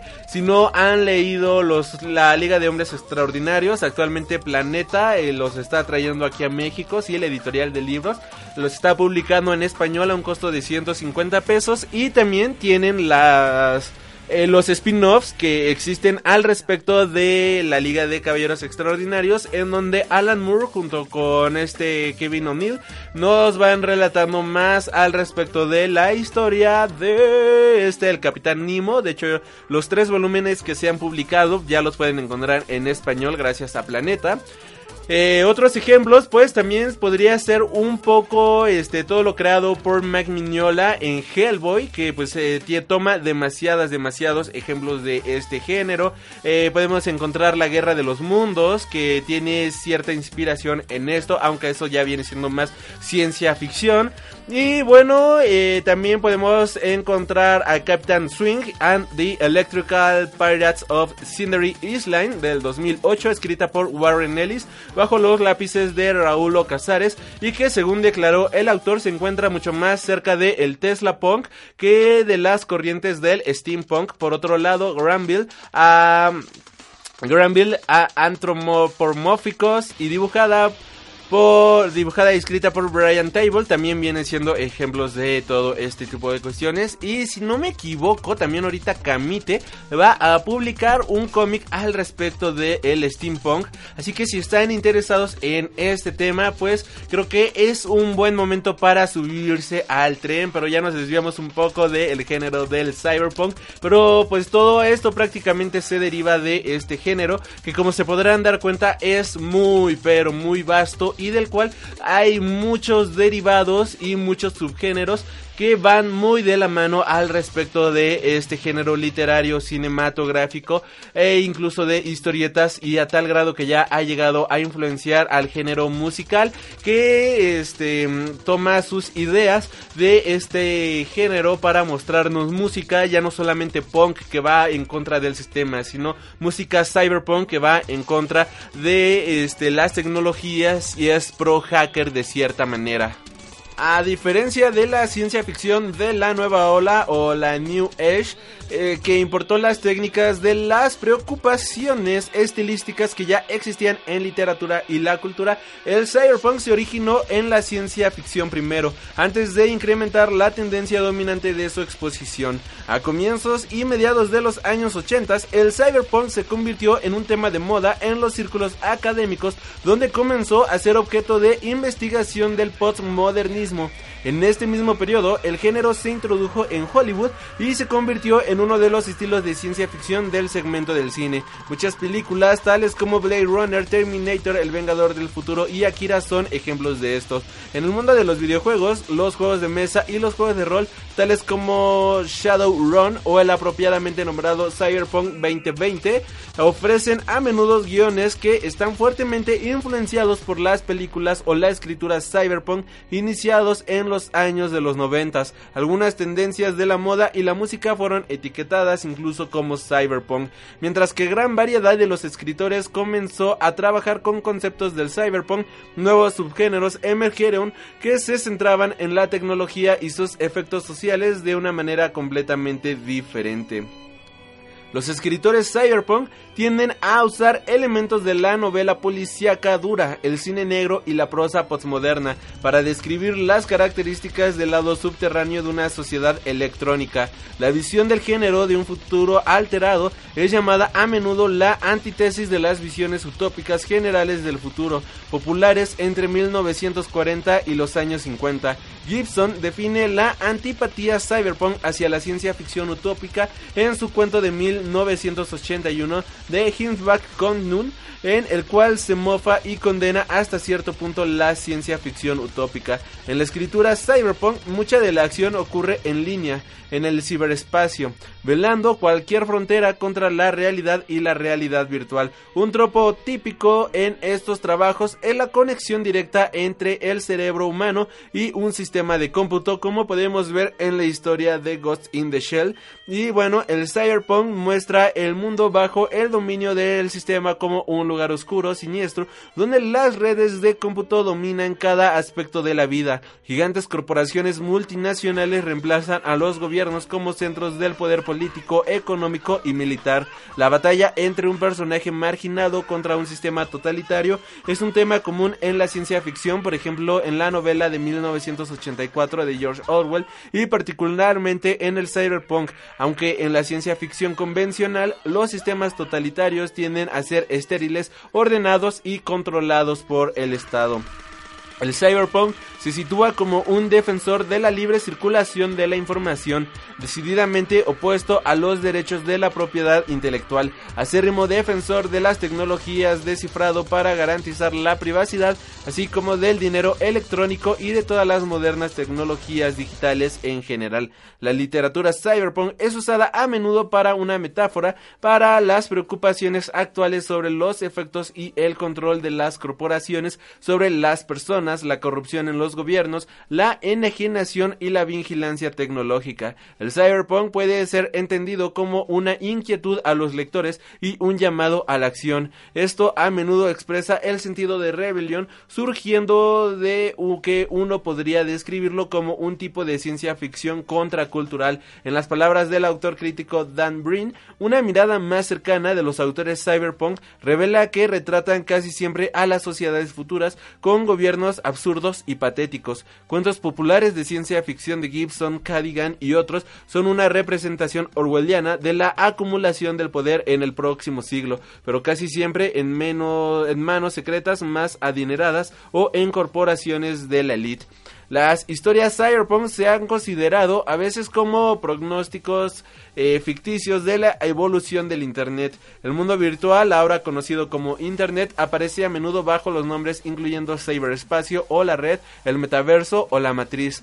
En este contexto es importante observar que las descripciones más tempranas de una red global de comunicaciones vinieron mucho antes que la World Wide Web, o sea, la el Internet, se incorporaran al conocimiento popular, aunque no antes que los escritores tradicionales de la ciencia ficción, tales como Arthur Charles Clarke, y en algunos comentarios sociales de James Burke comienzan a predecir que tales redes eventualmente ya estarían existiendo tal como las conocemos hoy en día. El cyberpunk es también un movimiento contracultural, como tal tiene su origen en una tradición libertaria y una profunda desconfianza en el uso de las nuevas tecnologías que si bien pueden proporcionar mayores niveles de comodidad y progreso, también pueden alienar al individuo y ayudar a controlarlo. Del mismo modo que la fuerza estética del cyberpunk ha influido en otros géneros más allá de la ciencia ficción,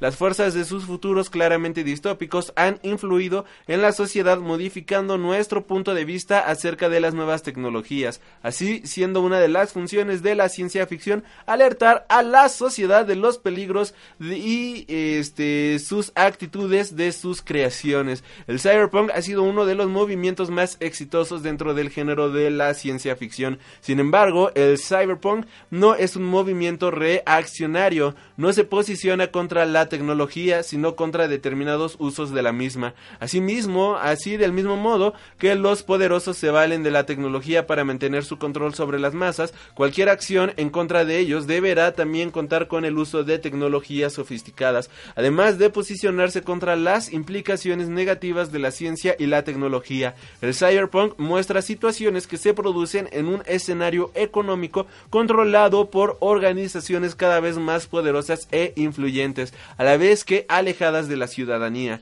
Se denuncia así una fractura social en la que los ricos y poderosos se valen de su dinero y para poder manipular a la sociedad mediante el control de la información. Algo a tener en cuenta al analizar el cyberpunk como corriente social es que sus autores no se posicionan contra algo que será, sino contra algo que ya está ocurriendo. Es en esta cercanía de los contenidos lo que ha hecho el movimiento tan inquietante.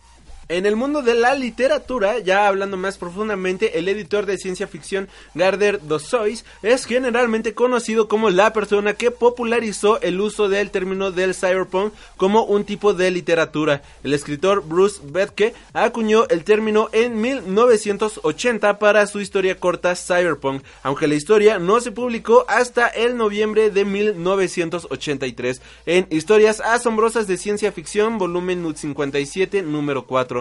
El término fue rápidamente acogido como una etiqueta aplicada a los, trabajos de William Gibson, Bruce Sterling, John Shirley, Rudy Rooker, Michael Shaunick, Pat Cardigan, Lewis Schinner, Richard Kendry y otros. De estos, Sterling indicó el movimiento liderando la ideología gracias a su fanzine Ship Truth o Verdad Barata, que este, los elementos que presentaba en aquellos elementos pues iban muy de la mano con la ciencia ficción. Y hablando de elementos, los elementos del cyberpunk están presentes también en los cantos de Hyperion de Dan Simmons. El planeta Lusus posee muchas características del mundo distópico de Neuromante o Neuromancer y los niveles cibernéticos de la vida y la existencia de inteligencia artificial tienen obvias influencias eh, de los trabajos de Gibson. William Gibson, como en su novela Neuromancer, es probablemente el más famoso escritor conectando con el término. El estilo enfático, la fascinación con la superficie, la apariencia y sensación del futuro y la atmósfera y ya la tradición y la tradicional en ciencia ficción son vistos como la ruptura y a veces como el trabajo arquetípico del cyberpunk.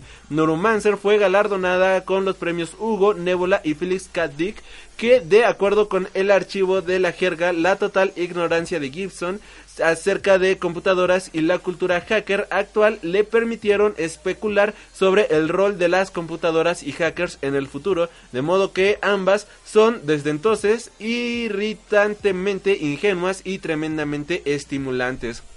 Tempranamente, el cyberpunk fue aclamado como una ruptura radical de los estándares de la ciencia ficción y una nueva manifestación de vitalidad. Sin embargo, al poco tiempo, poco tiempo después, surgieron muchos críticos para cambiar su estatus a movimiento revolucionario. Estos críticos dicen que la ciencia ficción de la nueva ola de los años 60 era mucho más innovadora en cuanto a estilo y técnicas narrativas. Además, mientras el narrador de Neuromancer pudo haber tenido una voz inusual para la ciencia ficción. Se pueden encontrar muchos otros ejemplos anteriores a este. La voz narrativa de Gibson, por ejemplo, se asemeja a la del actual Raymond Charlen en su novela El Gran Sueño de 1939. Otros consideran que los rasgos considerados únicos del cyberpunk de hecho se pueden encontrar en trabajos más antiguos de otros escritores, de los que podemos citar a James Graham Ballard, Phillips K. Dick, Harlan Ellison, Steinland Lem, Samuel R. Delaney e incluso William Burgos. Por ejemplo, los trabajos de Philip K. Rick Dix eh, contienen temas recurrentes de decaimiento social, inteligencia artificial, paranoia y líneas ocultas entre la realidad y una especie de realidad virtual. La película Cyberpunk Blade Runner está basada en uno de estos libros. Humanos vinculados con máquinas son el cimiento de la novela Wolfbane de Frederick Polk y Cedric M. Cornblock de 1959 y Criaturas de la Luz y la Oscuridad de Roger Salani de 1986. En 1994 el académico Brian Stonehill insinuó que la novela El arco iris de gravedad de Thomas Ficon no solo insulta, sino plagia a los repercusores del ciberespacio. Otros importantes predecesores incluyen a dos novelas muy celebradas de Alfred Bester, que son El demonio, El hombre demolido y Las estrellas, mi destino, así como la novela de Vernon Bench del nombre Nombres verdaderos. El escritor de ciencia ficción David Brin describe el cyberpunk como la, compa, la campaña de promoción gratuita más fina emprendida a nombre de la ciencia ficción. Esto no pudo haber atraído a los verdaderos punks, entre comillas, pero atrajo a muchos nuevos lectores y dispuso a la clase del movimiento que la literatura postmodernista buscaba comentar. Una ilustración de esto es el manifiesto Cyborg de Donna Haraway y un intento de construir un, mito político usando cyborgs como metáforas de la realidad social contemporánea. El cyberpunk hizo más atractiva la ciencia ficción para los académicos, argumenta Brin. Además, hizo a la ciencia ficción más ilustrativa para Hollywood y las artes visuales en general, aun cuando su importancia retórica y quejas de persecución por parte de los aficionados al cyberpunk era irritante, en el peor y chistoso era de los casos, Rin declara que los rebeldes pusieron las cosas patas arriba, estamos en deuda con ellos, pero la pregunta real es, ¿fueron ellos realmente originales? Y bueno, el futuro del cyberpunk inspiró a muchos escritores profesionales que no se encontraban entre los escritores del cyberpunk original al incorporar ideas cyberpunk en sus propios trabajos, tales como Walter John Williams con Hardwire y Voz de Torbellino y también tenemos a George Alec Fingers con su obra Cuando la gravedad falla. Mientras nuevos, mientras nuevos escritores y artistas empezaron a experimentar con ideas cyberpunk. Nuevas variedades de ficción emergieron, a veces manejando el mismo nivel de la crítica que las historias cyberpunk original. Lawrence Person escribió en un ensayo publicado en el foro de internet Slatshot lo siguiente. Muchos eh, escritores crecieron leyendo en 1980. Ahora están publicando sus historias y novelas. Para ellos, el cyberpunk no fue una revolución una filosofía alien que invadió la ciencia ficción, pero era otro sabor de la ciencia ficción, como los escritores en los años 70 y 80 que asimilaron las obras clásicas y técnicas estilísticas de la nueva ola sin necesariamente conocer o conservar el estilo de los manifiestos y las ideologías que nacieron con ellos. Los nuevos escritores. Muy bien pudieron haber leído Neuromancer al tiempo que la fundación de Isaac Asimov, todo sobre Saban Sibar de John Burnett o Mundo Anillo de Larry Nimbus y no ver una discontinuidad, sino una serie continua. El ensayo de Parson aboga usando el término post-cyberpunk para etiquetar los nuevos trabajos que estos escritores producen. En esta visión, las historias típicas del post-cyberpunk continúan enfocándose en la atmósfera de datos ubicua, en una atmósfera de datos ubicua de información computarizada y el aumento cibernético en el cuerpo humano, pero sin asumir la distopía. Y buenos ejemplos pueden ser La Era del Diamante de Neil Stephenson o Transmetropolitan de Garen Ellis eh, y Derek Robertson, por cierto. Eh, como todas estas categorías incluidas en la ciencia ficción, los límites del post-cyberpunk son susceptibles a cambiar o ser mal definidos para complicar al asunto. También hay un mercado continuo de novelas cyberpunk puras y fuertemente influenciadas por el trabajo temprano de Gibson como Carbono Alterado de Richard Morgan. Hablando un poco del post-cyberpunk, es un supuesto subgénero de la literatura de la ciencia ficción nacido a partir del cyberpunk como su género madre. El post-cyberpunk se centra en desarrollos tecnológicos en sociedades de un futuro cercano, generalmente examinando el impacto y efectos del avance tecnológico, pero a diferencia de cyberpunk, las obras de esta categoría supuestamente se caracterizan por tener personajes que actúan para mejorar las condiciones sociales o al menos para proteger el status quo de la creciente decadencia. Dado su carácter y sus ínfimas diferencias respecto al cyberpunk, la amplia mayoría de aficionados y autores de Cyberpunk consideran al post-cyberpunk un falso subgénero, clasificándolo como cyberpunk descafeinado y atribuyendo su existencia a la tendencia de finales de los 90, principios del siglo XXI, de crear un subgénero hasta para las cosas más intranscendentes. Continuando, hablando de el post-cyberpunk, este término se usó por primera vez en 1991 describiendo la edición de bolsillo de la novela de Neil Stephenson Snow Crash, Lawrence Person argumentaba que el término debía aplicarse a un género emergente que él procedía a identificar. En 1998 publicó un artículo titulado Notes Towards o Post Cyberpunk Manifesto, notas dirigidas a un manifiesto post cyberpunk en la revista Nova Express y bueno, al año siguiente publicó el artículo en el sitio web sobre El artículo identificaba el nacimiento del post cyberpunk como una evolución del género cyberpunk de la ciencia ficción popular de finales de los años 70 y gran parte de los años 80, caracterizado por películas como Blade Runner y novelas como Neuromante de William Gibson. Como su predecesor, el post cyberpunk nos pinta realistas futuros cercanos más que historias del futuro lejano del estilo de las space operas. El interior se centra en efectos sociales de la tecnología en la propia Tierra más que en el viaje espacial. También se dice que el post cyberpunk es distinto a del cyberpunk en los siguientes aspectos. El cyberpunk generalmente trata con individualistas solitarios y alienados dentro de una distopía. El post cyberpunk, por el contrario, tiende a tratar con personajes más involucrados en su sociedad que actúan para defender un orden social establecido o para crear una sociedad mejor.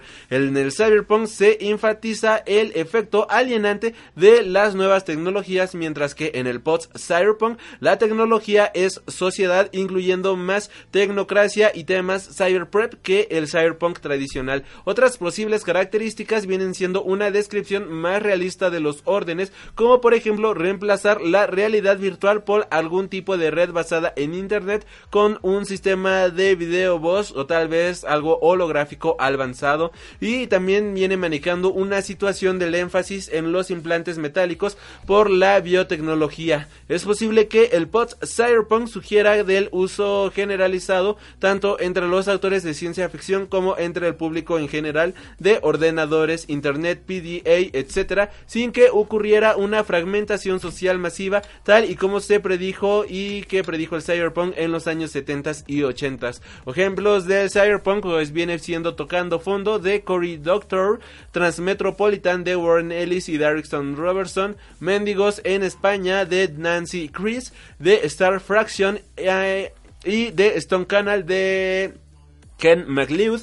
Snow Crash y la era del diamante de Neil Stephenson, Distracción de Bruce Sterling, la serie Otherland de Tad Williams, eh, en los cómics podemos encontrar Blame de Tsotsomu Nihei, Acelerando de Charles Stross y la película Tomorrowland de Disney Pictures. Algunos de los autores que se han adoptado esta etiqueta pues eh, simplemente también lo ocupan solamente para tratar de vender más tal como se mencionaba anteriormente y no viene siendo una etiqueta real sino más que nada viene siendo como un comercial o algo para justificar un género y tratar de llegar a más gente. El término post cyberpunk también podría convertirse en un paraguas de todo tipo de historias interesantes del futuro cercano tanto en el cine como en la literatura. Hasta 2014 las novelas y películas post-cyberpunk no han logrado todavía la popularidad que ha alcanzado sus precursoras, como lo viene siendo Matrix, que es considerada una película madre de el cyberpunk, Ghost in the Shell o incluso algunas historias de las leyes de robótica de Isaac Asimov o incluso los Benelobos robots Helen o Loy y Adam Link que hacen mella en el cyberpunk. Y bueno, hasta aquí le vamos dejando al tema de esta semana. Muchas gracias por haber escuchado este podcast. Yo soy Alri. Eh, comentarios finales, pues nada más los invito a que vayan al a la Feria del Libro que ahorita está en el Auditorio Nacional aquí en la Ciudad de México. Hay libros bastante, bastante buenos y no me queda más que agradecerles y recordarles que nos pueden encontrar a través en Facebook, Twitter y Tumblr como Freak Noob News. De igual manera puedes encontrar mi canal de YouTube como Freak Noob News Channel en YouTube, channel con. Yo soy Alri, suscríbete al podcast si te ha gustado. De igual manera déjanos tus comentarios tus manitas arriba, tus valoraciones en iTunes, si es que lo estás escuchando a través de iTunes. Y recuerda seguirnos a través de Facebook como Freak Noob News y todo este tipo de cosas. De verdad, muchas gracias por haber escuchado este programa y nos estaremos reencontrando hasta la próxima. Has tenido el honor de escuchar Freak Noob News, programa de cultura geek.